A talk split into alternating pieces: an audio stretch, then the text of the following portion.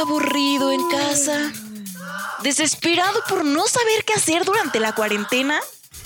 Prepárate porque durante la siguiente hora llevaremos el mundo de los videojuegos hasta tus oídos con Playground, el podcast oficial de 13 Juegos MX.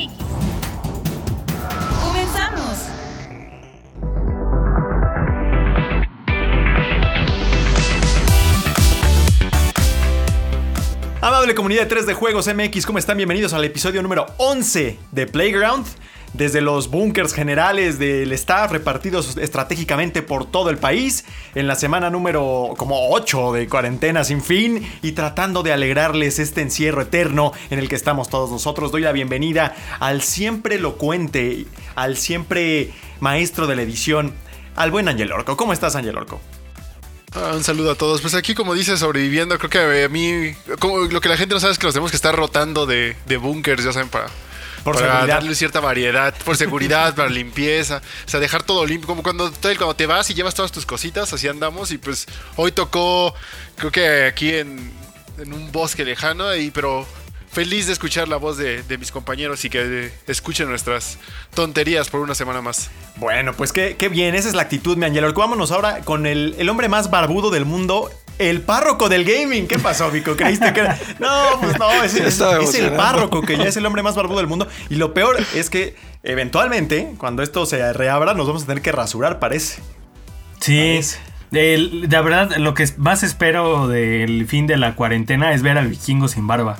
Ese es como. Sí, es cierto. Ese es como el morbo que tengo, este, volver a ver al señor eh, Luis Rodrigo eh, sin barba. Eso, eso me motiva a regresar a la oficina. Luis Rodrigo Porque, pues, Alves Sague. porque, pues por, otra, por otro lado, eh, digo, trabajar desde casa sigue siendo, aumentando la productividad. Al menos Totalmente. Totalmente. Ah. El señor Juanen, para quienes no lo ven, es como un niño de 14 años, pero con pelo en la cara. Es una cosa extraña. con sus audífonos coloridos, su gorra. Son de Mickey, pero acá con los. Con los barbas ya. Bueno, ¿qué opinión te merece? Ese es el primer tema, yo creo. ¿Qué opinión te merecen estas, estas este, anhelos impíos hacia tu persona, Vico? De parte del párroco. Pues eh, ya veremos, ya veremos cómo eh, sigue evolucionando esto del coronavirus. Este, de momento, pues, no ten- siempre he traído barba desde. Creo que la última vez que me rasuré estaba yo. eh, trabajaba en una agencia hace como siete años, seis años. Sí, sí, sí, ya ha pasado Creí mucho que iba a llevar algo más, pero fue como No, nada más. no, no más me acordé. Pero eh, esto quiere decir que nadie me conoce sin barba.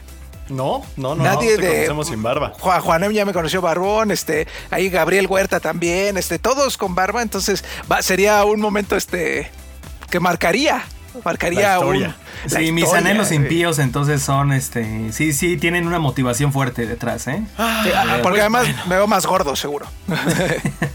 Todos, todos, todos. Bueno, pues yo también traigo mi barba y con eso arrancamos el capítulo número 11 de Playground. Un saludo también al hasta Santa Úrsula, al, al, este, al Elexaurio, al Culichi de Oro que está por ahí, pues este, con problemas técnicos. Bueno, arrancamos Playground número 11.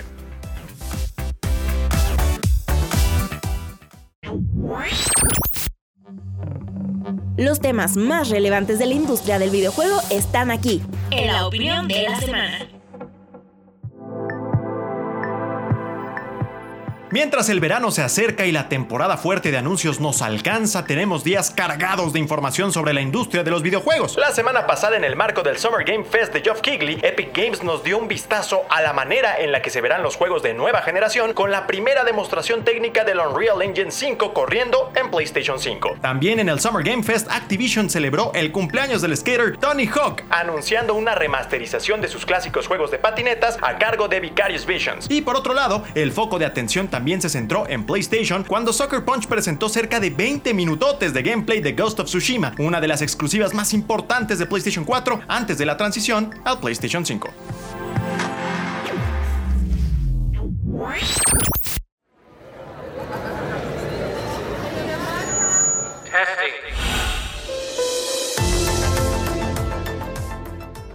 Semana sabrosona la que tuvimos eh, hace 7 días o 8 o 5, depende cuándo estén escuchando esto. Estuvo muy muy padre, eh, tuvimos ya bastante información sobre nuevos juegos, sobre algunos proyectos importantes y más eh, relevante que todo eso, un vistazo ya más formal a la siguiente generación de consolas, así fuera por conducto de Epic y de su célebre motor, el Unreal Engine, que en su entrega número 5 nos dejó a todos deslumbrados con la tecnología que podemos esperar y también generó mucho debate. Todo esto generó mucho debate como es costumbre, ¿verdad? Entonces, pues, ¿qué te pareció? Eh, primero lo primero, Tony Hawk, mi buen este, Juan Emsaurio. Hermoso. Tony Hawk, eh, bien, digo ya algo que se venía rumorando. Creo que el juego está en las mejores manos posibles. Eh, Vicarious Visions demostró con toda esta serie de Skylanders y el remake de, si no me equivoco, hicieron el de Crash Trilogy. ya demostró pues que ellos pues son capaces, al menos en cuestiones técnicas, de tomar cualquier juego viejo para hacerlo, para renovarlo, para eh, usar las mejores herramientas técnicas para que se vea muy bien. Y creo que, pues independientemente de todo, es un juego que se ve muy bien. Creo que el último, el último juego de Tony Hawk tuvo decisiones por ahí bastante cuestionables en cuanto a los contenidos, en cuanto a la apariencia, en cuanto a las mecánicas. Aquí sí, pues los fans no tendrán de qué quejarse, porque la promesa es de que, pues es prácticamente el mismo juego que eh, arrasó las ventas en aquella época y ahora este pues se presenta simplemente con mejores gráficos, con el mismo con el mismo elenco por así decirlo de, patinadores eh, con la con un soundtrack también muy muy similar, casi eh, la música licenciada que en aquel momento nos conquistó. Entonces, está bien. Mi única pregunta es si somos suficientes chavorrucos como para sostenerlo porque realmente a las nuevas generaciones siento que no les pues no sé qué tan llamativo les pueda Buena, este, buena pregunta. ¿A ti qué te parece, Angelo? ¿Qué te parece lo que pregunta el párroco? ¿Te cree, ¿Crees que va a ser un éxito en ventas, considerando que pues ya estamos bastante viejos los que los podría llegar a interesar ese título? O quizá a los de la generación Z también les cierre el ojo el tema este de pararse en un pedazo de madera y empezar a hacer algunos trucos, ¿no? Eh, pues el problema yo creo que principal y más bien el problema hacia que ha tenido los juegos de, skate es que pues, últimamente no ha habido nada. O sea, creo que uno de, de los que me acuerdo de un año para acá es el, Tal vez Juan M lo conoce porque creo que iba a salir para Switch. Es un juego donde eres un, pájaro con una patineta. Ah, sí es cierto. Ah, sí, sí es cierto, sí es cierto. Yo lo jugué hace poco, de hecho. Ajá, dale. Suena al bur. Y, o sea, y creo que justamente son esos juegos que vi que mucha gente se emocionó porque era como que un juego de skate cuando no hay más juegos de skate. El último juego que tuvo la popularidad pues que fue digamos un éxito fue el Skate 3 y a partir de eso la gente estaba pidiendo el Skate 4 luego vino el Tony Hawk el último que en verdad sí fue horrible tuvo un montón de problemas y luego viene este como dice Juanero lo primero que dicen es que desarrolladores que ya trabajaban que trabajaban en los antiguos están involucrados y como que quieren respetar todo lo que el, juego original solamente como agregarle y pulirlo y hacerlo pues atractivo creo que eso es muy importante porque la gente sí, sí va a ir, tanto la gente que lo jugamos en su momento como los que eh, los nuevos. Y creo que el, agregado ese de que todos los patinadores van a tener la edad que tienen actualmente se me hace como. Pues, sí, sí, sí, es, muy, es muy chistoso. No sabía ese detalle, no sé por qué me dio tanta risa. Porque justamente, o sea, imagínense al, Tony Hawk, eh, o sea, ya todo viejo y todo, o sea, está, está cool. El único problema es que, no sé, por ahí presiento que los skins de jóvenes van a costar. Oye, y este, fíjate, primero creo que se llama Skatebird, ¿no? Este de, las palomas. No sé si es ese o es otro donde eres una paloma en una patina. Mira, mientras los pájaros no hagan pipí, todo está bien. sí, sí, no sé. Bueno, ya. Este, yo quiero que el, el, vikingo, más que nada, nos cuente una anécdota de su infancia jugando estos títulos, porque yo sospecho que la del vikingo fue una adolescencia salvaje. Y entonces, por favor, ¿qué, qué, recuerdos te traen los, los títulos de Tony Hawk? Que yo no tuve, porque yo era un nerdazo, pues muy fallido, entonces no me no jugaba títulos de patinetas, pero el vikingo seguro que sí. Pues claro, la neta, yo sí quería ser el skaterboard de Abril Lavigne. Porque a mí me tocó justo en esa época y además para mí Tony Hawk, el Pro Skater 2, eh, marcó como, pues sí, una transición con mi hermano, porque casi todos los videojuegos los jugaba con mi carnal, pero la neta en Tony Hawk, perdón carnal, pero sí, la neta me, me así, lo que ah, completen mi pensamiento ustedes. Eh, entonces sí, eh, ahí nos distanciamos mucho porque yo pues ya me empecé a clavar más en los videojuegos y él empezó a buscar otras cosas. el éxito en la vida. El éxito en la vida, pues sí, sí. Entonces, la neta, sí tengo unos recuerdos bien chidos. Ah, sobre todo al principio cuando estábamos como a la par en nivel, ya sabes, como en habilidad. pues era, era muy competitivo, pero ya que empecé yo a pues, aterrizar combos de 80 mil puntos, pues ya, ya era así como de, ah, ¿para qué juegas? No juegues mejor. Entonces yo empecé a jugar el 3, le di al 4, este, a los Underground, el 1 y el 2. O sea, ya fue así como de cosas que ya jugaba solo porque mi carnal, la neta, pues ya no le daba, ¿no? Y además, pues musicalmente, creo que a todos nos, a todos nos marcó, quizá a muchos de nosotros nos motivó a buscar más cosas cercanas al metal, por ejemplo, en mi caso. Entonces, este, pues una chulada, una chulada el Tony Hawk, eh, me trae muy buenos recuerdos. Y también esta onda de, de, sacar como los secretos o ver más allá de que tenías que terminarlo para sacar el Spider-Man. Y luego había un video del Spider-Man que, spoiler, era el Tony Hawk. era el Tony Hawk disfrazado de Spider-Man. Pero pues para ti de morro era, soy Spider-Man y mira, le, traigo una patineta, está increíble. En el 3 me acuerdo que salía el, el Eddie de Iron Maiden, salía Lady, salía Wolverine y salía Darth Maul. Puta. Una chulada. no sé si ya le podremos dar la palabra al señor Paliboyo que se está integrando pero creo que no, porque todavía está muteado. ¿Qué te pareció a ti, este Juan Emsaurio, el tema de, de Geoff eh, y su evento, que es Summer Games Fest, creo es?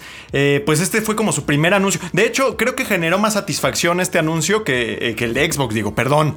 Perdona ya a los que se van a ofender por esto, pero así fue. Creo que dejó más satisfecho a la gente este primer ejercicio de revelación en línea que, que otros. Entonces, ¿qué, ¿qué te va pareciendo en general este, este tándem de revelaciones en línea que está sustituyendo al E3 y lo está haciendo como en una especie de slow burn, dirían en inglés, ¿no? Como muy despacito.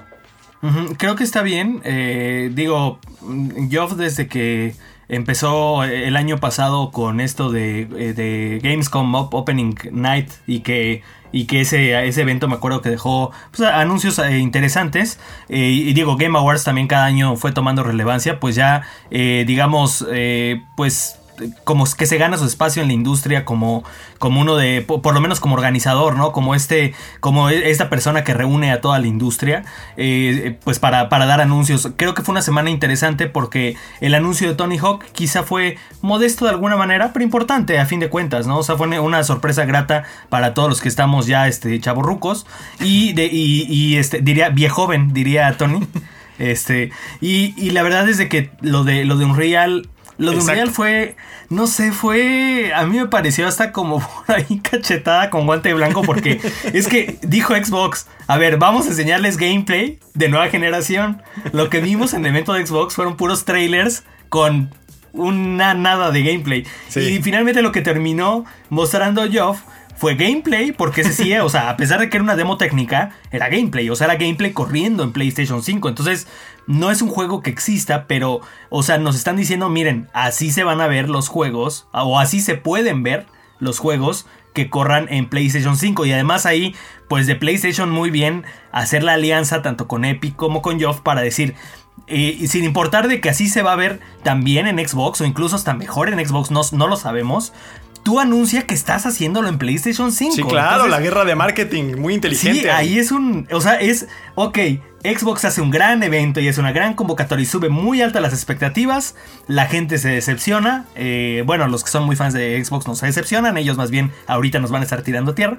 Pero bueno, este eh, llega este otro evento y, te dice, bueno, este sí es gameplay y está corriendo en PlayStation 5, ¿no? Entonces es un mensaje muy fuerte. Del lado ya del anuncio de como para ir entrando a lo de, a lo de Epic Games, eh, pues me parece me parece bien, sobre todo, digo, son cosas técnicas que a lo mejor este, muchas veces no todos entendemos, pero eh, sí queda claro con lo que alcanzas a ver que las posibilidades son inmensas, ¿no? O sea, eh, esta automatización de muchos procesos de iluminación, que ya no tengas que hacerlo manual y que te permite que sea, pues que todo se vea más realista, porque sí, la iluminación es muy clave en cómo se ven las cosas y también todos estos, eh, ¿cómo, se les llama? Este, eh, geometrización de micropolígonos, anoté aquí el, término, no crean que me lo aprendí. Es, es toda esta, pues, que te permite toda esta simulación este, de entornos ya increíblemente realistas, ¿no? O sea, creo que eso sí eh, ahorita, digo, al final vamos a tener también la sección de la comunidad en la que regresaremos al tema, pero al menos yo de manera personal, eh, sí digo, bueno, sí me entusiasma un poquito ver por primera vez este salto eh, gráfico, sobre todo porque Unreal es la tecnología quizá la más usada, ¿no? O sea, Sí, la más independientemente de que y la más popular. Ajá, de que los con estudios Unity, de Sony, creo es la otra, ¿no? Sí, eh, Unity para, para indie y todo esto, pero creo que para los juegos AAA, para, para casi todos los juegos este, pues de alto, de alto calibre, por así decirlo, pues es Unreal, ¿no? La elección, eh, independientemente de que muchos estudios first party, tanto de Microsoft como de, de Sony, tengan sus propios motores, pues bueno, Unreal va a ser como ese estándar en, third party, ¿no? Entonces, pues bueno, es, es- entusiasma bastante lo que, lo que nos mostraron, ¿no? Angelo, una pregunta ahí. Muchos estaban entre que es el, el ardor un poco así de- del asterisco y entre que también son cuestionamientos reales de que qué tan real es lo que vimos, ¿no? O sea, qué tanto va a volverse realidad esta demostración técnica. Quizá no este año, pero en 3, 4 años. Eh, ¿A ti qué te parece? ¿Va a volverse realidad o no? Yo creo que sí, o sea, justamente una de las comparativas que salió fue el demo técnico del Unreal 4, que fue cuando Exacto. lo sacaban, que en ese momento pues todos decíamos, ¿no? Que, que obviamente era un cinema y que no se iba a ver nada así. Y ahora sí... Y de hecho ya se ve viejito, ¿eh? Ajá, y ahora si van y lo ven, pues ya es el estándar de la mayoría de los juegos. Por ejemplo, tenemos el, el- el- el- o sea, el- el- los juegos que van a salir para PlayStation este, este verano, pues ya está, incluso superaron a ese, Sí, a ese demo. sí, sí, sí. Yo creo que lo que la gente cree es que, el- y hay que dejarlo claro, que eso es un demo técnico a las capacidades que da una máquina casi casi high-end, ¿no? Pero no es algo que se va a reflejar en los juegos en un año. O sea, o sea, lo mucho van a empezar a meter cositas desde poco a poco. Primero van los, los, los cinemas, que es muy distinto a lo que hemos hablado, que creo que se relaciona con todo lo de Xbox. Es muy distinto un cinema normal de un juego a un cinema que hecho con el motor del juego. O sea, totalmente se ve la diferencia. Y de ahí yo creo que poco a poco van a ir dando el paso porque incluso, y lo dijeron en la, en la, en la presentación, muchos creemos que el Unreal en su momento solamente se usa para los juegos y el Unreal es para muchísimo más cosas, el cine, series, todo. El paso que está dando Ajá. Unreal para, para, para hacerlo para allá está está súper pues, está increíble porque esto simplemente, o sea, están como de poco a poco mejorando todo y creo que uno de los primeros pasos cuando se empieza a notar en, en- en- en cine y en series, pues va a ser todavía, obviamente va a haber más dinero para Epic que puede pues, trabajar más e implementarlo en mayores cosas, pero pues esto toma tiempo, o sea, esto va a ser como, pues, si bien nos va, un par de años, un par de años para que algo, para que se vea de esa calidad, que incluso y para- en Twitter el creo que fue el- uno de los animadores del God of War puso como que se veía muy bonito y todo, pero quería que el reto era hacer eso en un mundo abierto. O sea, Sí, ya de más supuesto. gameplay. Y dijo, o sea, que está muy emocionado, pero que cree que las horas y todo eso, o sea, como que lo primero que saltó fue el hecho de que eso va a llevar mucho tiempo. O sea, esto, lo del demo técnico, pues sí, es un ambiente mucho más controlado que un juego donde pues el jugador va a poder estar por todos lados, ¿no? O sea, eso creo que todavía va a tomar mucho más tiempo, pero de que vamos a llegar en algún momento, yo creo que sí. También no se habla mucho de cómo va a impactar esto en términos de inteligencias artificiales, porque ese es un tema que casi nadie ha tocado. Se habla mucho de audio, se habla mucho de, tecnología áptica para los controles, y ya ni siquiera en tema de Unreal Engine, sino en general de lo que va a traer la nueva generación, por supuesto de gráficos, de iluminación, pero poco de inteligencia artificial. ¿A ti qué fue lo que más te sorprendió de, esta tecnología, Vico? Eh, pues eh, la verdad que cuando vi cómo movían la luz en la demo, yo, yo me quedé impactadísimo. Y ya después, este, eh, pues, to- todos los elementos de la cueva esa que diseñaron, es que a lo mejor la banda o No lo los vio. que no son muy versados dicen, ah, pues sí, está chida la cueva. Pero eso re- requiere una cantidad de trabajo, y, pues, sí, horas, horas, horas. Y me gustó que... eh, em, se piense ya en el creador de videojuegos, en el desarrollador, hacerle la, la vida más fácil. Y de hecho, ahorita, hoy precisamente leía la nota de Kixel, que es una empresa que se ha estado dedicando a escanear el mundo para meterlo en la biblioteca de, de Unreal. Y que de ahí tú agarres texturas, así, "Ah, esta textura de piedra me gustó, Pac. La agarras y la metes en tu juego, ¿no? O en tu desarrollo, o lo que vayas a hacer, lo que facilita la creatividad. Entonces, a mí me da mucha emoción, mucha esperanza eh, ver cómo va a explotar ya la creatividad de, de los que se dedican a desarrollar juegos, porque van a tener ya las herramientas, pues mucho más sencillas para hacer aterrizar sus ideas. la luz, eh, es que de verdad que la luz a mí me dejó impresionado. De hecho, aquí en el de Kixel también hablan de la tecnología de iluminación que va a traer Unreal y mueven, en el sol lo mueven y, y se ve cómo se va haciendo de día. O sea, eso está impresionante, como ver un atardecer casi real, así con una verosimilitud que neta nunca, nunca se había visto hasta apenas quizá en los ya juegos del final de esta generación. Entonces me da mucha esperanza, me, me, quedo muy impresionado y eso sí, creo que va a tardar un poquillo en brillar esta tecnología porque pues, los estudios se van a tener que adaptar.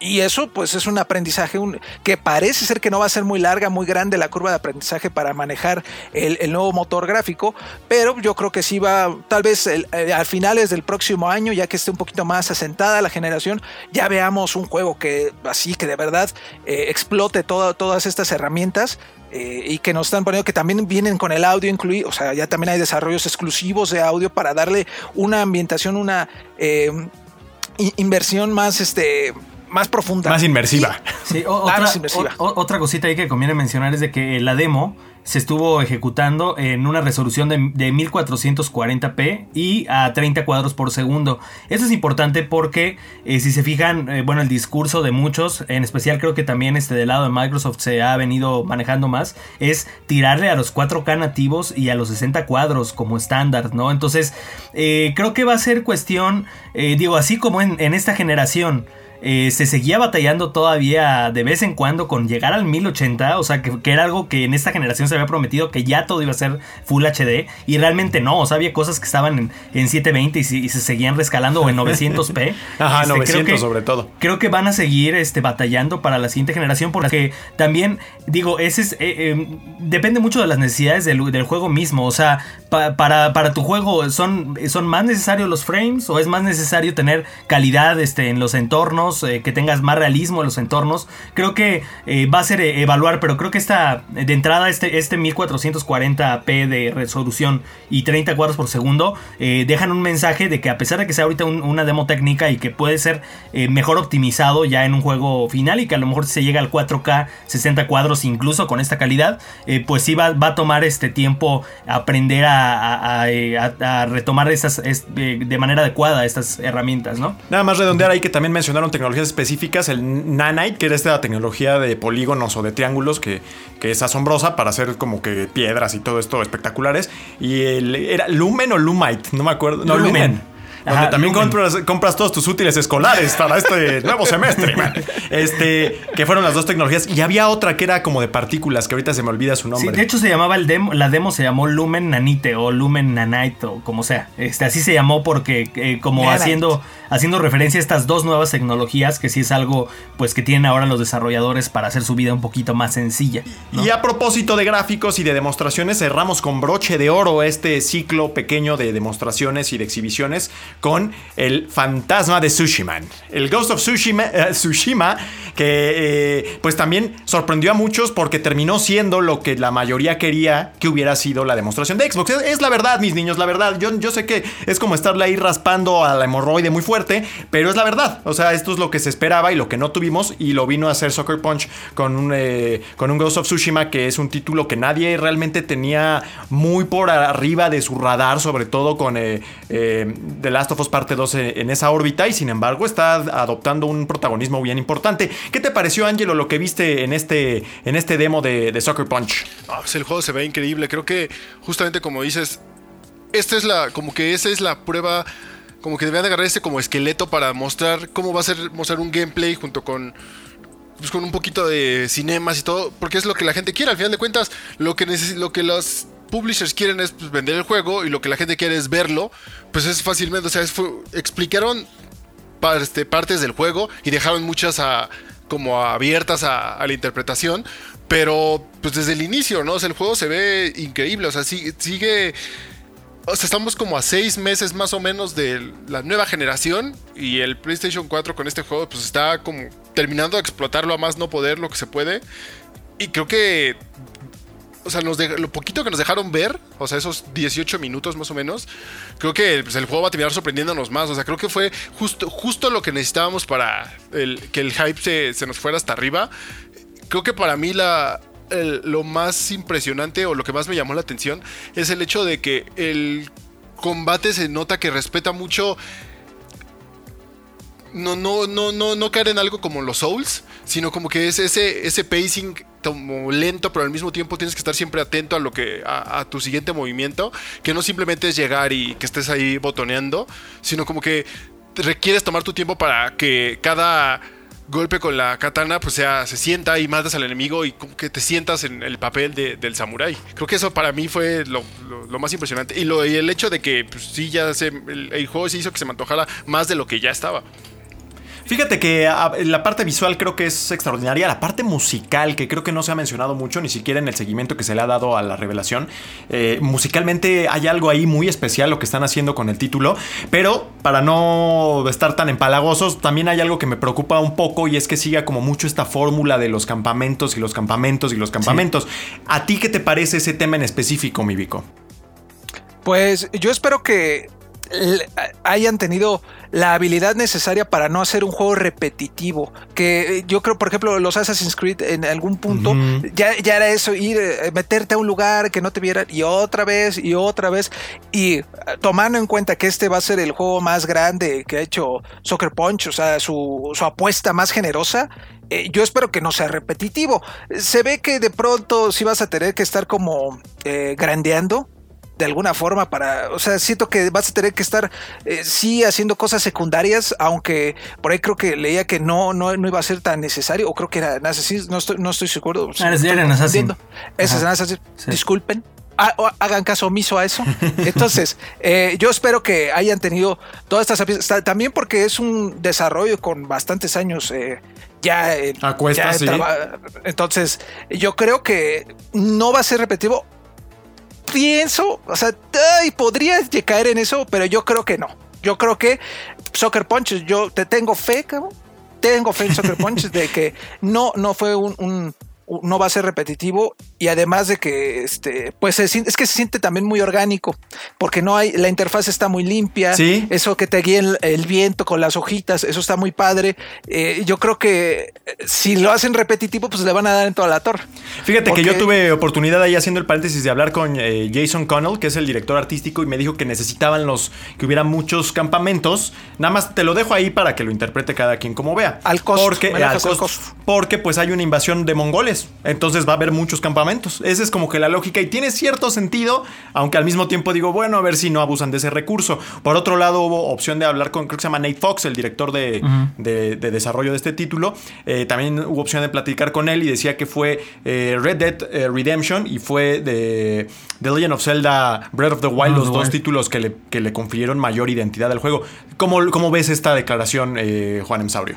Se nota muchísimo. De hecho, eh, creo que te da este feeling de Breath of the Wild cuando ves este a este protagonista viendo como hacia el horizonte y se ve toda la isla y sabes que prácticamente puedes llegar a cualquier lugar y, y va a ser un juego mucho de exploración natural más que de exploración urbana. Yo lo que quiero, yo lo que eh, realmente deseo de Ghost of Tsushima es de que, eh, ya lo dijo Vico, ya lo anotó, a mí me encantó esta, esta interfaz limpia y que te guías más bien con la naturaleza y eso, me gustaría que realmente las, las sorpresas que te encuentres en el campo sea como esos cólogos que te encontrabas en, en Breath of the Wild, que fue uno de los grandes aciertos que pues tú veías algo raro, a lo mejor te acercabas y pasaba algo, te sorprendía. De alguna manera sí me gustaría que Soccer Punch haya puesto atención a esta sorpresa en el entorno natural. Para. No me gustaría un. Y, ahorita vamos a hablar de Assassin's Creed en la siguiente sección. Este. Pero no me gustaría que al Assassin's Creed, y como lo vimos también en este gameplay, solo fuera estar limpia y limpia y limpia y limpia campamentos. ¿Por qué? Porque Soccer Punch a mí me encanta. Es uno de mis estudios favoritos de Sony. Eh, pero eh, ellos llevan haciendo mundo, mundos abiertos desde Sly Cooper. Luego hicieron Infamous. Y a pesar de que, tienen eh, tanto trabajo con Sly, Cooper, con los, perdón, con los este, mundos abiertos, le han sabido imprimir esos mundos abiertos superpoderes o cosas fuera de lo común. Pero esos mundos abiertos siguen siendo nada más como un mapa un poco estéril para la acción en lo que son las campañas. Yo podría apostar, conociendo un poquito cómo trabaja el estudio, que no me quiero emocionar de más por lo que va a haber en el mundo abierto, que siento que puede estar medio este, solito. Digo, va a estar bien padre andarlo observando y sacando fotos y viéndolo en blanco y negro y todo esto. Pero yo la verdad creo que el potencial que puede tener el juego es en cuanto a contarnos una buena historia de realmente, o sea, no es que desconfíe de Soccer Punch, pero sé que eso no es lo que les queda precisamente bien el mundo abierto, entonces no creo que sea diferente en esta ocasión. Este, digo, quisiera equivocarme, ojalá, pero sí, este también eh, esta, digamos, influencia de Red Dead eh, en las cabalgatas y todos estos momentos, es un juego muy, se ve un juego muy cinematográfico, creo que era algo que tenía Red Dead y creo que eh, está aquí bien lo único que no me gusta mucho es de que sí tiene la opción de jugarlo en japonés, pero ese japonés lo veo más como un doblaje que como un idioma original. O sea, como que el lip sync se ve raro este, en japonés. Entonces me hubiera gustado que el juego hubiera sido nativamente en japonés y ya todos los demás hubieran sido doblajes. Pero bueno, este realmente se ve, se ve maravilloso. Creo que mm, PlayStation ha demostrado, y aquí va el comentario pipero de mi intervención. Suelta los portafolios, por favor, Juan, PlayStation ha demostrado que saben cerrar muy bien generación. O sea, recuerdo ese PlayStation 3 que se despidió con, con, este, con The Last of Us, este, eh, parte 1. Y ahora estarnos despidiendo con Ghost of Tsushima y con, y con The Last of Us parte 2, realmente qué año tan, tan importante, ¿no? Y tenerlos tan pegaditos, tenerlos en meses tan cercanos, pues bueno, o sea, aunque juegues nada más esto, pues vas a tener lo que yo creo que son de las mejores experiencias de este año y, y pues bien ahí, ¿no? O sea, palomita ahí para, para Play. Pues ahí está. Eso fue nada más, mis niños. Nada más lo que hubo en los últimos 7 días de, revelaciones y de anuncios y demás. Y pues muy entusiasmados. Al final del día, el hecho de que haya buenos juegos es buena noticia para todos. Lo que es mala noticia es que ya están recaros, mis niños. Pero bueno, vámonos entonces a lo que sigue. Seguimos en eh, Playground número 11.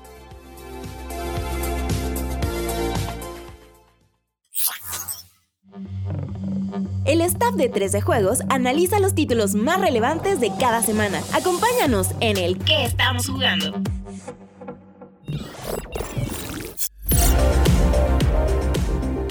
No paramos de jugar, ya sean nuevos lanzamientos o algunos de los títulos que nos quedamos con ganas de jugar anteriormente. En esta ocasión, motivados por el anuncio de la nueva entrega de la serie Assassin's Creed, tomamos de nuevo los controles para recordar lo que nos dejó Assassin's Creed Odyssey. En cuanto a lanzamientos recientes, platicamos sobre qué tal está la versión para Switch de Naruto y Ultimate Ninja Storm 4 y revisamos Pixel Ripped 1995, uno de los juegos más interesantes de la temporada para dispositivos de realidad virtual.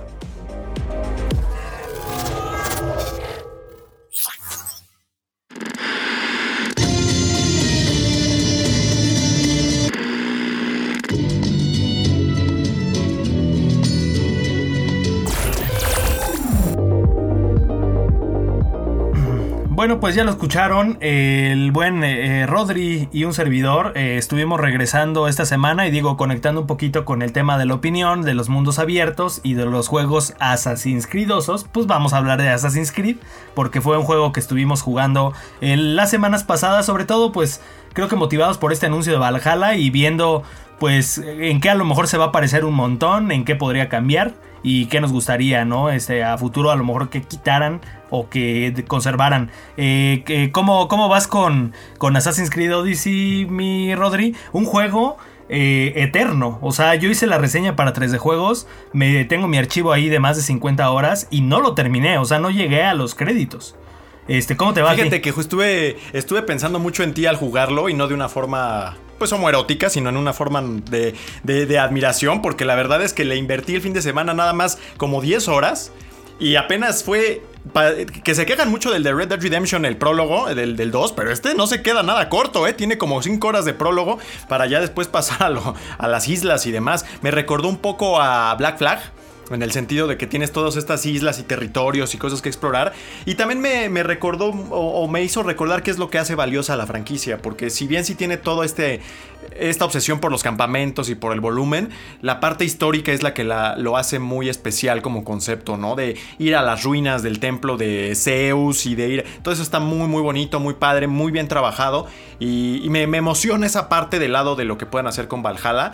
Eh, gráficamente Sí se veía un poquito viejo, yo creo, y les falta ese cuidado al detalle. Los caballos y demás se comportan como los de Skyrim. No tienen ese cuidado eh, rockstariano del, del, detalle, pero pero le he pasado bien y estoy interesado en subirse a las, qué sé, los triremes o no sé cómo se llaman estos barcos de combate con tus soldados cantando, eh, el agua les queda ya muy bonita, en fin, o sea, es un concepto que sigue siendo muy, muy, eh, que sigue teniendo identidad y también me emocionó más por un, un Assassin's romano, que creo que es lo que muchos esperaban en vez de Valhalla, de sin haber avanzado más Mm, todavía. No, No, creo, Rodri, porque de hecho eh, gran, gran parte de las críticas que tuvo Odyssey fue de alguna manera la salida fácil, entre comillas, de Ubisoft de pasarse del antiguo Egipto a Grecia, donde incluso puede, eh, puede reciclar muchos assets de cosas que son Ah. muy similares como las aldeas rurales y cosas así. Entonces, eh, creo que a mí me parece de entrada un Assassin's Creed eh, de, de alguna manera injustamente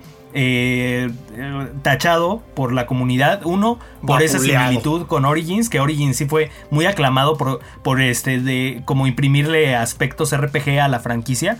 Este, pero siento que eh, eh, la queja también sobre todo de, que ahora tiene selecciones tanto de protagonista hombre o mujer. Y ya siendo protagonista y ya el- eligiendo protagonista también va a haber eh, es un juego que sí tiene diferentes finales y que tiene narrativa con diferentes caminos medio a la más efecta. Entonces a la gente no le gusta mucho eso porque ya rompe con el- una de las esencias de Assassin's Creed que tú ya sabías cómo iba a acabar el pasado, porque finalmente era el pasado y el pasado no se movía, solo tú viajabas a tus recuerdos este, del ADN, pero pues ya estaba un final escrito, ¿no? Y, y eso a la gente como que también dice, bueno, es que está padre que le agreguen todo eso, pero ya no es Assassin's Creed, ¿no? Eh, Y sabes qué otra cosa bien interesante de que toman, y es algo muy de Ubisoft, de que toman pedazos de sus demás juegos y los meten a todos los juegos. Claro. O sea, aquí eh, noté mucho de, de Middle Earth, ¿no? De que adoptaron este tema de que tienes los... Como el que estos sistema Nemesis también, ajá. Ajá, exacto. Y que también me llamó la atención. Pero sí, continúa. Sí, continúa. pero en general, este, bueno, a mí sí me gustó mucho esta como narrativa un poquito más libre y, y el sistema sobre todo este RPG está padre pues ir cambiando cada ratito de ir looteando, ir, ir cambiando tus armas, ir mejorando lo que realmente te gusta, ir viendo un poquito los perks. Yo lo estoy jugando en difícil y sí hay veces que se pone un poquito este complicado, pero pues bueno, eh, de- coincido contigo. Si hay algo que a mí me conquistó, de hecho, pues yo le entré a Assassin's Creed por una recomendación académica de una, de una profesora.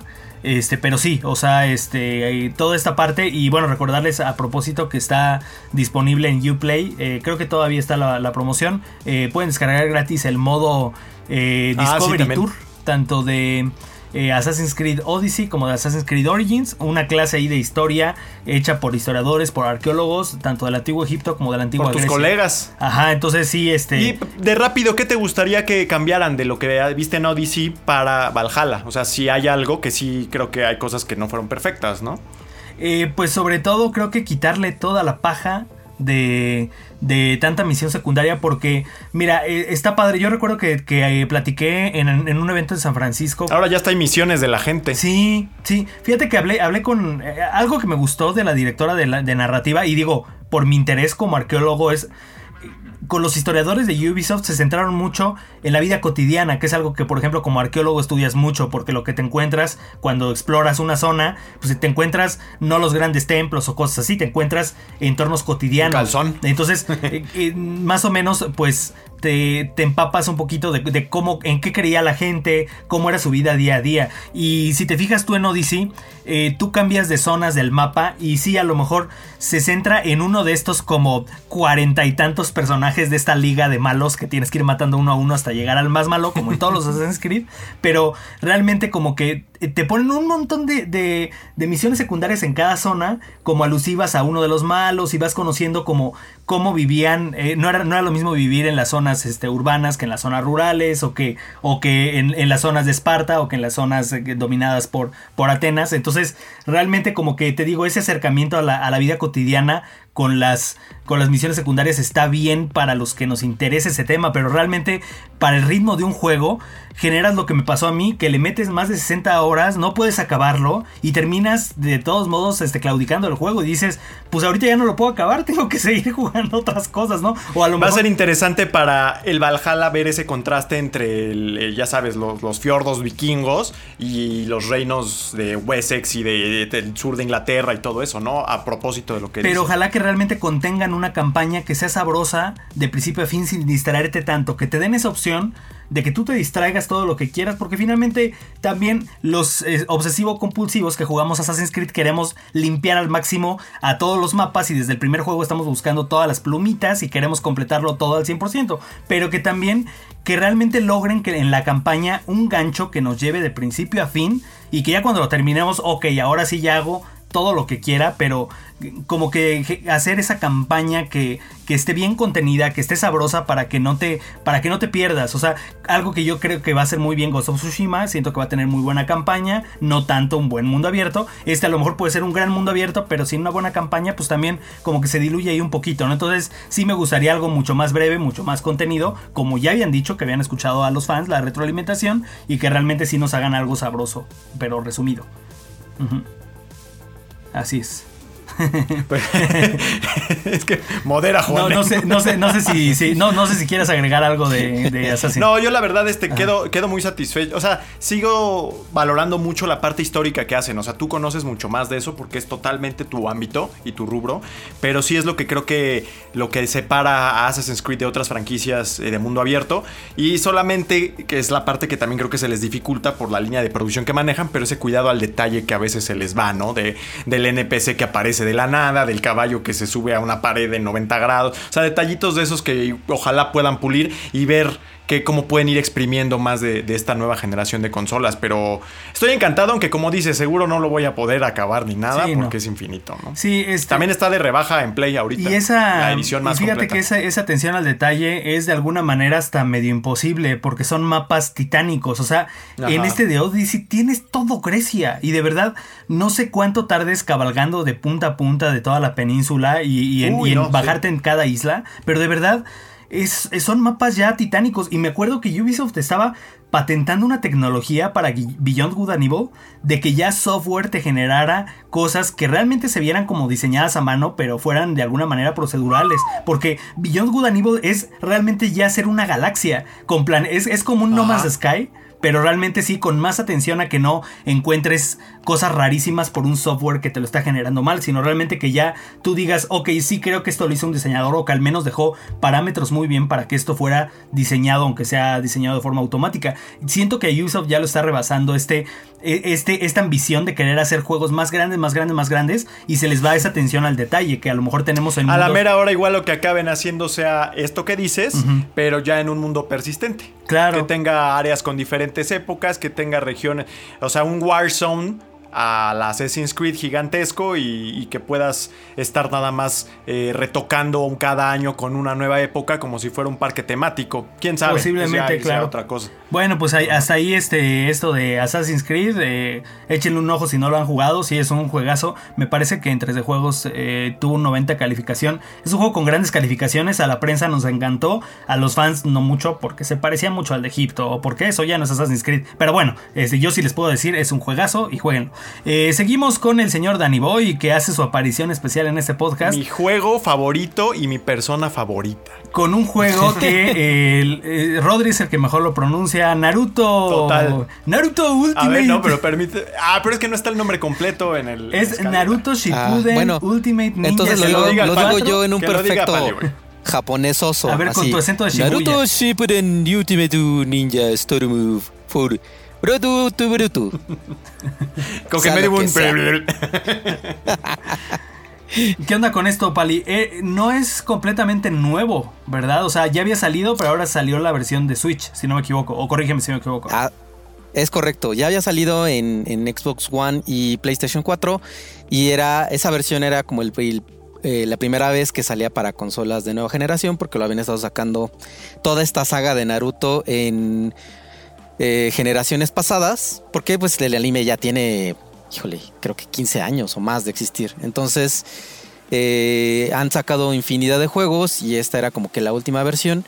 Y el port para Switch es eh, prácticamente todo ese contenido, todas esas mecánicas con el añadido de un DLC que habla del, de la historia, o es como el inicio de la historia del hijo de Naruto que se llama Boruto, por eso como el, extra. Entonces, eh, justo el port para Switch eh, tiene como el mismo contenido, los mismos sistemas de combate, la misma historia. Y el único cambio que se hizo fue en términos gráficos, obviamente por las capacidades de la consola. Pero ¿qué tal jala? ¿Qué tal corre en Switch? Eh, jala bastante bien. En el juego hay dos modos, dos modalidades. Una es el modo de historia en el que vas combate por combate, avanzando en tal cual en la historia y en la narrativa, que eh, jala bastante bien. Y hay otra modalidad que es de aventura, en la que tienes la libertad de explorar las zonas y las ciudades conforme las vas desbloqueando en la historia. Y puedes ir haciendo misiones, misiones que te dan más personajes, eh, algunas habilidades de combate nuevas, ítems, etcétera, tipo RPG. Y en modo aventura, como son zonas más grandes, ahí sí el frame rate como que de repente se cae un poquito cuando, sobre todo cuando hay eh, como zona de ciudad, que hay otros personajes por ahí paseándose. eh, como que sí afecta el hecho de que haya demasiados elementos por todos lados y, y como que sí dropea poquito, pero es ocasional. Al final el frame rate del juego se mantiene siempre en 30, sea historia, eh, aventura o en los combates, se man- eh, sobre todo en los combates, eh, ahí sí es completamente fluido. Mm, En el tiempo que le dediqué no me pareció que hubiera una caída en ningún momento y bueno, el hecho de, de que eso se mantenga así se agradece mucho porque el eje del, y la esencia del juego son los combates Co- y del anime y de la historia y de todo. ¿Cómo ves este Ultimate Ninja Storm 4 en comparación con el resto de la serie? Supongo que igual si le, le llegaste a echar un ojo a los anteriores. Este, ¿qué tanto, ¿Qué tanto es realmente esta experiencia definitiva de un juego de Naruto? Es, una es, es la experiencia definitiva. O sea, eso sí que queda claro. Ok. Que quede súper bien confirmado. Sí hay, hay fans de Naruto que querían en videojuego tener la experiencia definitiva. Lo es. Eh, comparativamente, pues es que ha habido una progresión. Eh, cada vez que sale una nueva edición, de entrada narra un fragmento nuevo de la historia, pero no va de regreso a contar lo anterior. Inicia el modo historia y como que te hacen un recap muy bien contado, pero muy breve de todo lo anterior. Muy, muy a grandes rasgos. Entonces, más bien eh, se trata como de ten- poder tener oportunidad de haber jugado en cada momento cada uno de los juegos porque son piezas de un gran rompecabezas. Pero en términos de gameplay, bueno, eh, como son de combate, cada vez le agregan más combos, más combinaciones. El sistema de combate funciona en que tú tienes tres personajes, porque así es en, en el anime. Ok. Bueno, en el anime son cuatro, ¿no? Aquí son tres, por términos técnicos. Entonces, cada personaje tiene sus propias habilidades. Las básicas son iguales para todos, pero tienen ataques especiales, ¿no? Y combos especiales, porque eh, así obedece al perfil de cada personaje en el anime. Y entonces, dependiendo a cuáles tres escojas, sea en el modo historia, en aventura o en el multiplayer, puedes hacer combinaciones especiales con los tres, que son como los Ultimate Attack, ¿no? y de ahí viene el nombre. Y son eh, ataques que se ven súper vistosos y espectaculares, y son animaciones especiales, y se ve como se hace la secuencia y la combinación de los poderes, y todo devastador, ¿no? Entonces eh, es algo que han ido mejorando juego con juego y que se ha vuelto, por un lado, más sofisticado en cuanto a- al balance de personajes y la combinación. Y por otro, eh, más sencillo de usar, porque hubo una época, creo que fue con el 2, que lo quisieron hacer demasiado técnico, tipo Tekken, y ya era súper complejo sacar las secuencias y hacer los especiales porque tenías que saberte todas las habilidades de cada uno de los tres personajes para que la secuencia saliera bien y si no se rompía y si no ya no se hacía el especial. No, pues este, realmente, pues bueno, eh, eh, muy bien eh, lo que presenta este, este último título. Digo, para el. Sí, eh, como, como bien lo dices, pues son piezas de un rompecabezas, ¿no? Este. Entonces, eh, pues no había, no había alguien más adecuado que, que tú para echarle un ojo. porque pues creo que los demás estamos muy perdidos tanto en cuestiones del anime como de pues de conocer también un poquito cómo funcionaban los otros juegos, ¿no? Entonces, Yo también digo que muy bien. muy bien. para, perfecto. para todos los fans de Naruto, pues bueno, ahí ya lo tienen, una buena opción, este, sobre todo Rodri ahí que está muy entusiasmado con Naruto. Estoy, pero así, este, ¿cómo se Exultante, como dirán nuestros amigos de España. Ideal para tu Switch, Rodri, para que lo explotes una, al una, máximo. Y había, y había por ahí también una, una, me parece que vi una, en estos días una oferta muy grande de todos los juegos de anime, entonces espero que todo esté disponible para que la chequen por ahí en su Nintendo Switch. Y bueno, para este, cerrar, eh, agarro otra vez la bolita, nada más para platicarles de forma muy breve, eh, de un juego brasileño de realidad virtual, ya en este camino a... Iron Man VR, que puede ser una de las experiencias más interesantes del verano. También este, este juego de Darth Vader que pasa de Oculus a PlayStation VR. Eh, pues bueno, eh, eh, lo que, el juego que yo jugué se llama Pixel Rift 1995 y consiste en eh, es una idea muy muy muy muy fresca porque es un son juegos dentro de un juego. Básicamente la dinámica es eh, es secuela de un juego que se llamaba Pixel Rift 1989 que ese te llevaba al año, al, al 89, y tú tenías que, tenías que una consola portátil como un Game Boy en el que jugabas un juego de 8 bits, que tú lo jugabas, por ejemplo, en clase y te, estabas, y te tenías que estar cuidando a la maestra que no te viera mientras estabas jugando. De repente el juego como que rompía la cuarta pared y, cobraba vida en, en el mundo que te rodeaba, entonces estaba muy chido. Ahora en este ya se ve el estudio con más experiencia, con más presupuesto, como con más calma para desarrollar el juego, y se aventaron un proyecto de retratar cómo estaba la industria de los videojuegos en 1995, que como pueden recordar es el año en el que hubo la transición del 2D al, al 3D, ¿no? Entonces es un juego que, eh, un viaje de nostalgia muy muy padre porque eh, pues eh, también es, retrata las situaciones que tú vivías en esa época, por ejemplo, tú, tú eres este, una heroína que se llama Dot de un videojuego, está como el, el mundo de los videojuegos está como amenazado, entonces por un villano que puede llevar el mundo de los videojuegos al mundo real. Entonces Dot lo que hace es como que toma el control de un videojugador en el mundo real, Wow. que es al que tú controlas. Te pones a jugar frente a la tele y por ejemplo la primera escena, el primer capítulo son seis capítulos, el primer capítulo estás en tu sala jugando un juego que tiene gráficos como de RPG isométrico de los de esa época, del, del Super Nintendo.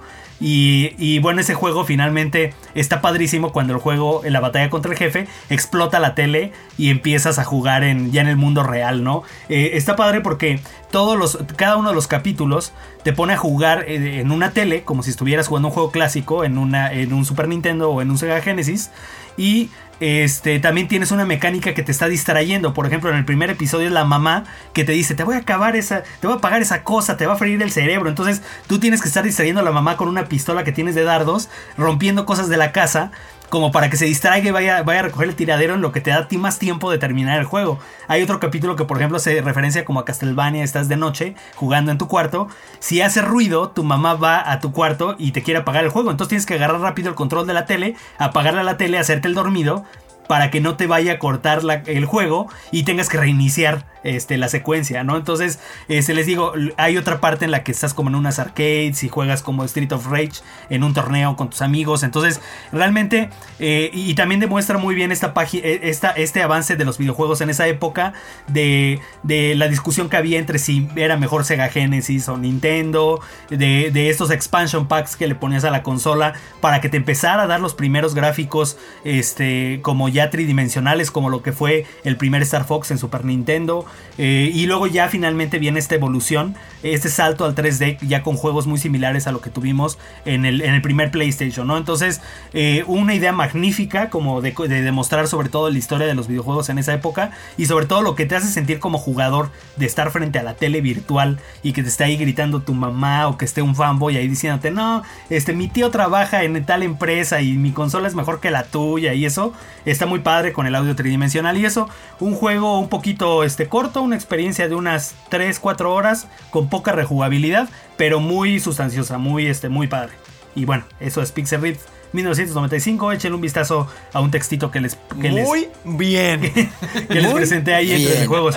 Realmente de lo de VR que he jugado últimamente, como de lo más interesante y sobre todo que te da un feeling, pues bien padre, porque aprovecha muy bien la realidad virtual para hacerte sentir en otra época, ¿no? Entonces eso, eso está bien chido. Y sabes, eh, echándole como un ojo por, por fuera, porque yo no tengo todo el ecosistema VR que tú, eh, me parece que es un juego que tiene como mucho potencial de convertirse de culto. Si no es porque, pues en el mainstream no tenemos. Ujú. Pero como que todo el concepto, como dices, ¿no? Apega a lo nostálgico, como que me dio un poquito el feeling del tipo de juego que le encanta a la comunidad como Hello Neighbor. Ándale. Ya sabes, ¿no? Que se vuelve como el mame y que todo mundo empieza a hacer videos y a, a- hasta incluso como hacerle como la mitología detrás del juego, ¿no? Sí. Y hacer leyenda urbana y todo. Más o menos como que tiene ese feeling, pero sí creo que la barrera del VR eh, va a ser un problema para que justo llegue ese punto. Y ojalá que más personas tengan oportunidad de jugarlo,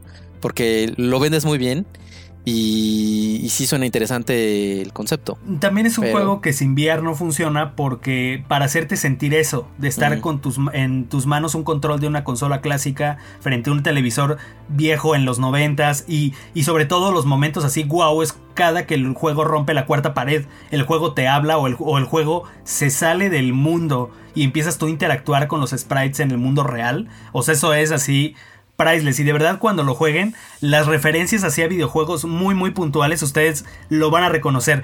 Ese sprite es de Castlevania esa música se parece mucho a la de Sonic o sea eh, está muy bien el, eh, ciertos diseños de niveles se parece al primer Crash o sea como que identificas eh, inmediatamente la referencia o sea siento que el juego son de verdad amantes de los videojuegos bien clavados los de este equipo brasileño. Y como ya lo hicieron muy bien en 1989 y en 1995 sí me gustaría un Pixel Rip 2000 que ya retratara pues un- esa etapa un poquito más avanzada de los videojuegos y, en ese formato de VR pues que es en el que funciona, ¿no? Entonces pues bravo ahí para Arbor que es el estudio brasileño encargado de este juego y pues con eso nos pasamos a la siguiente sección.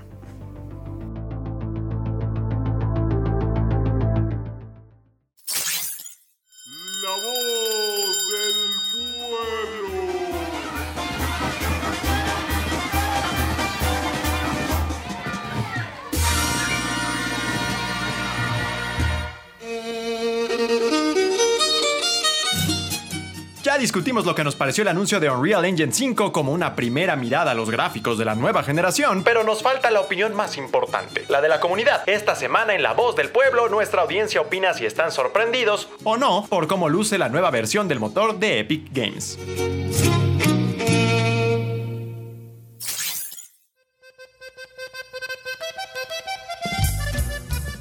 Así es, pandilla, así es. Una vez más nos encontramos en esta sección, en esta bonita sección que se llama La Voz del Pueblo. Ya lo dijo, la introducción nos la da este sabio, sabio de la garnacha y conocedor de el rock urbano, una vez más, este, pues ya nos dio la intro y esta ocasión, en esta ocasión les preguntamos, pues ustedes cómo vieron todo esto de que si el lumen, que si voy por los útiles y así, ¿cómo lo vieron ustedes? Esa fue la pregunta de, de la sección de comunidad. Muchas gracias a todos los que participaron y en esta ocasión quisiera que el primer comentario nos lo leyera esta voz sensual que nos acompaña, nos, nos engalana el día de hoy, mi querido Paliboy. Dígame usted, licenciado. podrías podrías leer ese- el primer comentario que es de un, un viejo amigo Un viejo amigo, un viejo conocido, que se llama Gerardo Moreno, arroba germormal, quien dice, claro que sorprenderá, claro que sorprenderá, pero nunca llegará a los 4K, 60 frames por segundo, ray tracing, ya vara, ya vara, ya vara, que han prometido. Jaja. pues a- a- algún día hay que no hay que Bastante arenoso el, el muchacho, como siempre. pues dándole ahí su toque su toque personal Eh, nada más yo digo que pues sé paciente hay que ser pacientes carnal y pues ahí síguete conmigo este Rory pues, mira Dice, de inicio de generación no, creo que a mitad de la generación aproximadamente ya veremos un salto. dice Rodrigo Martínez que Exacto. el Roy Exacto, perdón, ahí se me fue la 05. onda porque era el comentario de...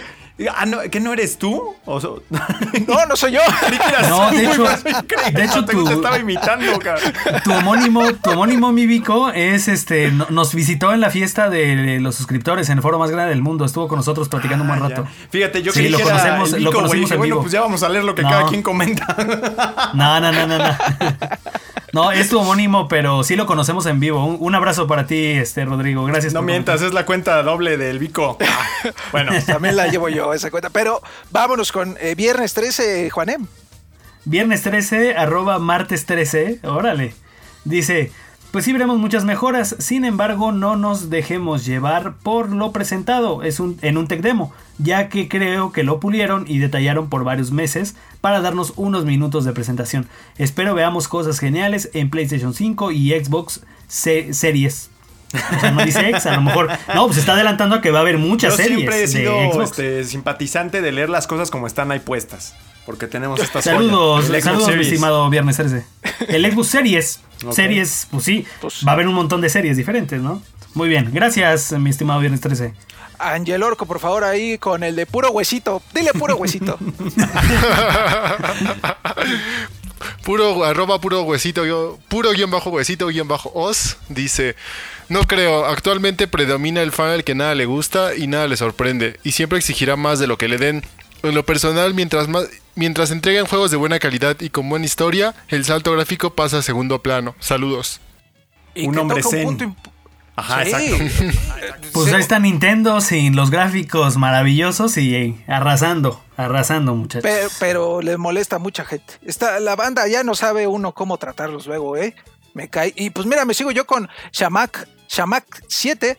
A nivel de consolas será un salto importante. Este motor estará disponible a finales del próximo año y es donde te pones a pensar, a pensar si la nueva generación realmente arrancará ahí, a menos que en este tiempo los estudios First, First Party ya usen la potencia de la nueva generación. Justo lo que comentábamos hace un par de minutos de que pues a- va a empezar a brillar quizá hasta el otro hasta el otro año, o sea, 2021, quizá, porque igual puede tardar más. Y Eh, con eh, la Dani, crisis, pues peor.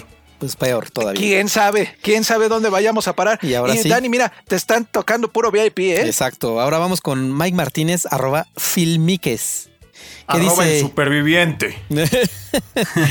que di- que el sobreviviente que dice, yo creo que sí. Si un God of War en PlayStation 4 nos voló la cabeza, pensar en una segunda parte para PS5 con todo el potencial de la consola ilusiona a más de uno. Muy bien. Pues sí. Lo que él dice. Pues sí, coincidimos, coincidimos. Eh, eh, Juanem, Eh, sigo con eh, Jonás García, arroba Jonás L. García. Dice no creo, ya que los estudios ya empe- empezaron a trabajar en sus juegos con calidades que ya estamos viendo en Red Dead Redemption 2, The Last of Us 2, etcétera, para las nuevas consolas. La nueva calidad gráfica poco a poco irá subiendo tanto que lo sentiremos normal. Muy diferente sería si pasara de un año a otro. O sea, lo que él dice es va a ser gradual y ni lo vamos a notar. Pues ¿no? puede ser, porque ya la demo pasada del Unreal 4 ya se veía vieja y en aquel entonces era una maravilla, ni nos dimos cuenta. Sí.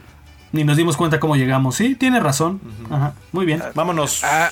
si me lo permite. O sea, Creo que es mi sí, turno, ¿no, te- don Vico? es, es correcto, es No, correcto. nunca respeta el orden, ahorrarle- el señor Vico. Quería ahorrarle trabajo al, al Vicosaurio. Ricardo Nájera, ahí con su foto como, pues no sé, muy guapo él con sus lentes. Dice, considero que solo aquellos jugadores que realmente nos fijamos en eso y jugamos juegos vistosos, aventura, mundo abierto, autos, por ejemplo, ya que muchos otros gamers que les gusta jugar sin, fi- sin fijarse tanto, Fortnite, etcétera, solo de ejemplo. Saludos desde La Habana. Ah, caray. ¿Vale? Por eso está tan con, con la gafa. Postdata o. Ah, no, PlayStation Forever.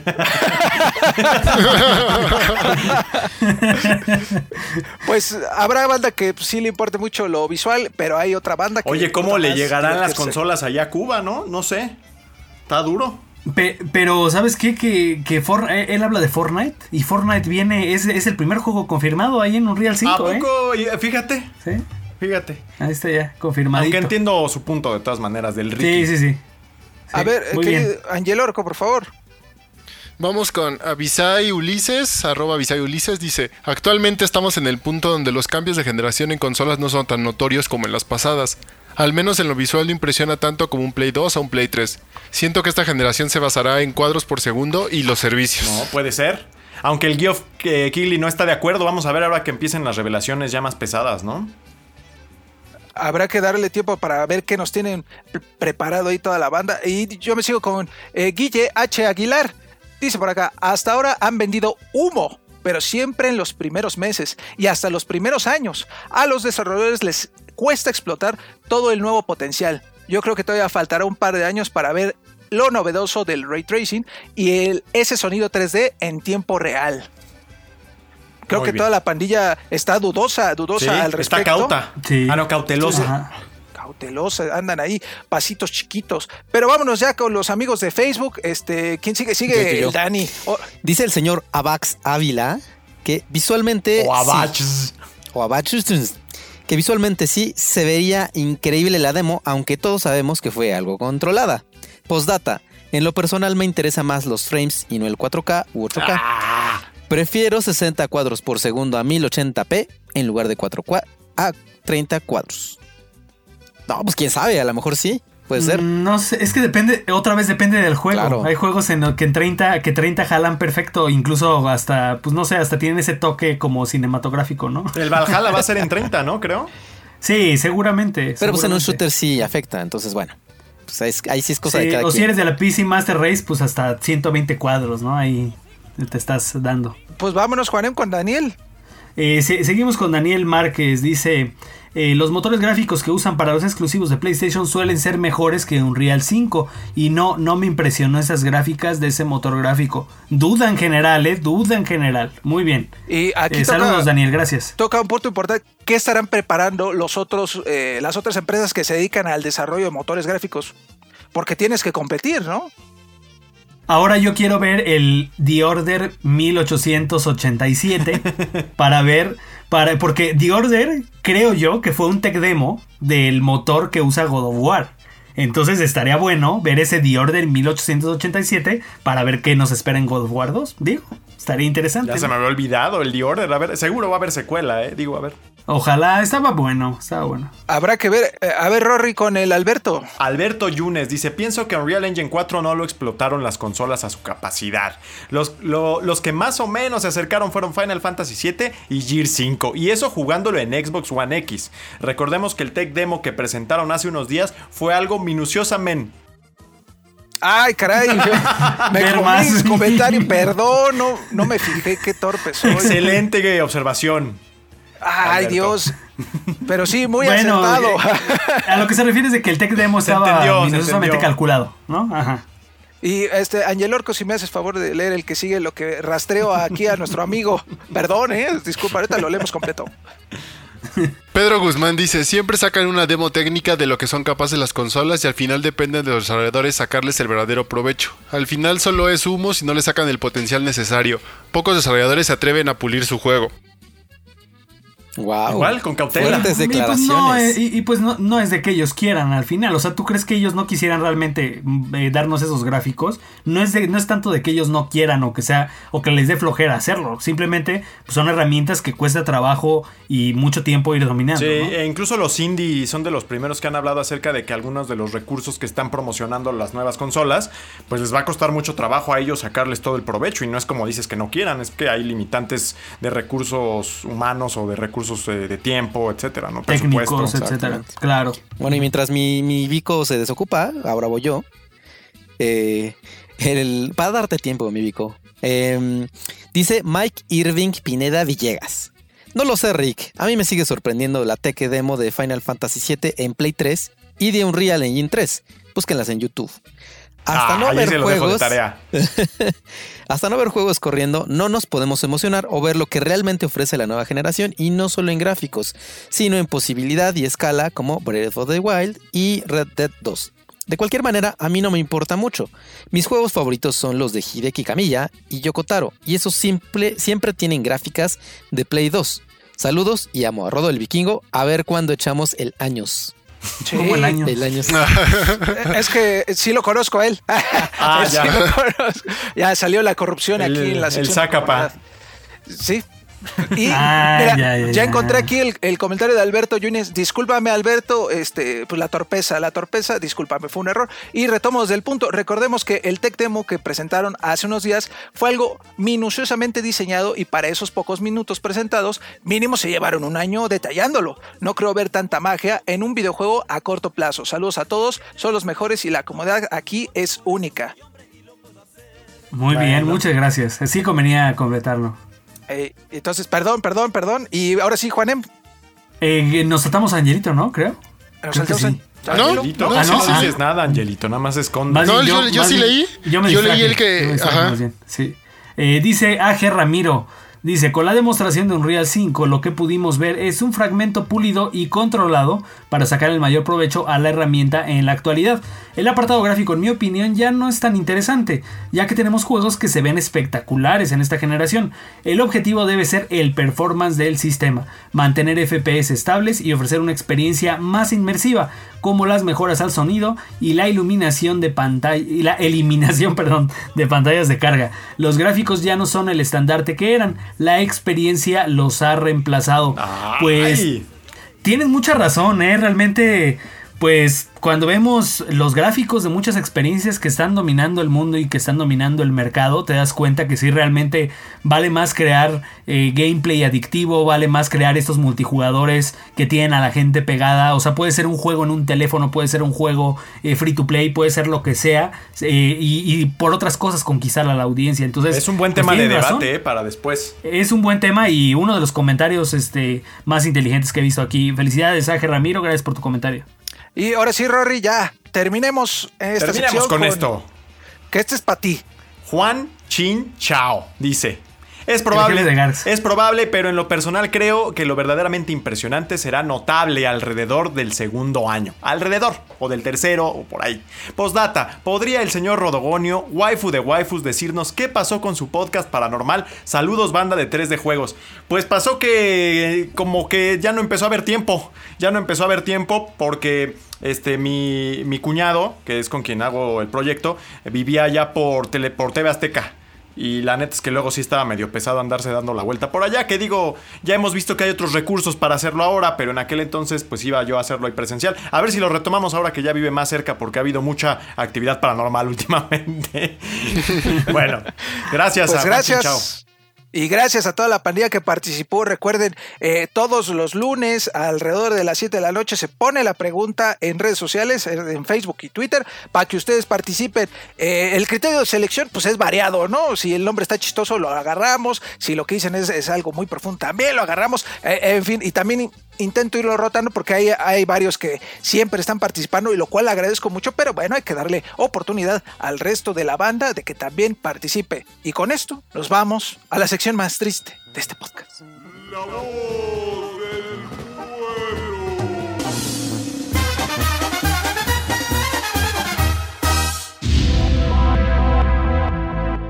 Como le dijo el buen vikingo, la sección más triste, la despedida, es un honor para mí eh, pues darle las gracias por escucharnos una vez más en esto que fue eh, Playground episodio 11. Y tenemos como siempre algunos anuncios de cosas que estamos haciendo.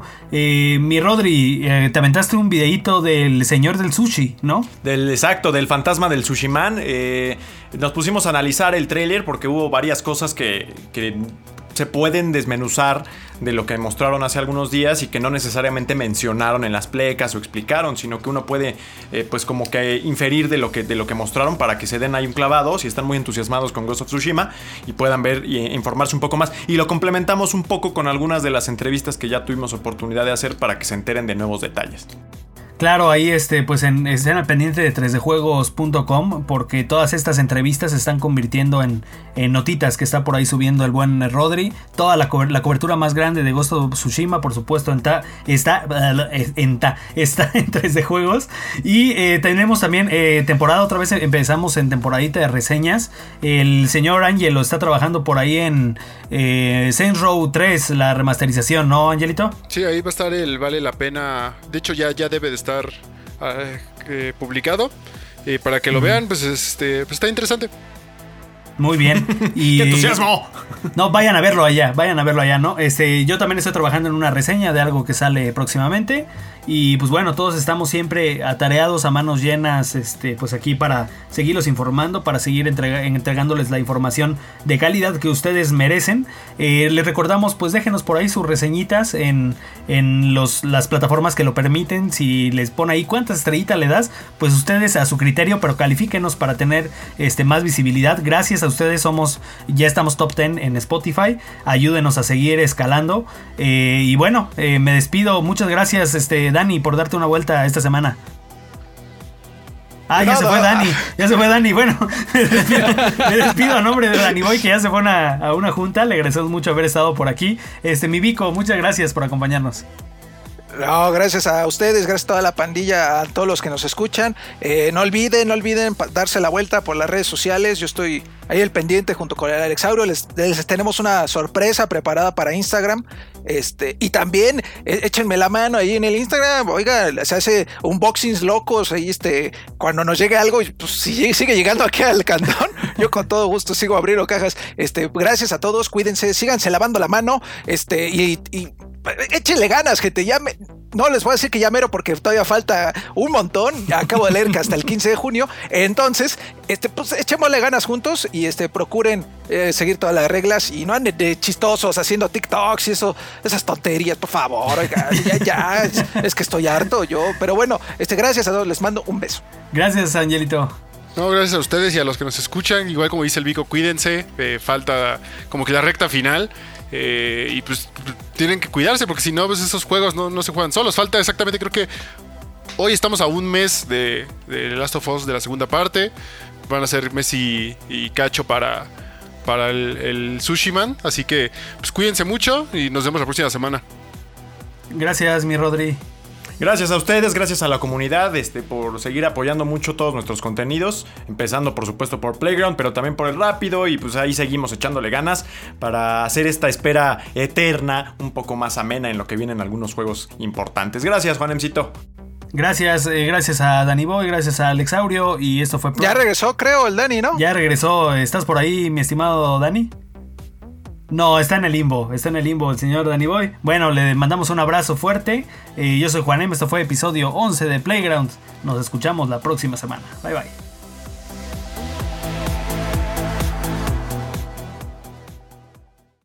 Listo, ahora estás informado, distraído y relajado. Nos vemos en la siguiente edición de Playground, el podcast oficial de 3D Juegos MX. No olvides visitarnos en nuestras redes sociales, así como nuestro canal de YouTube y nuestra página oficial www.3djuegos.com.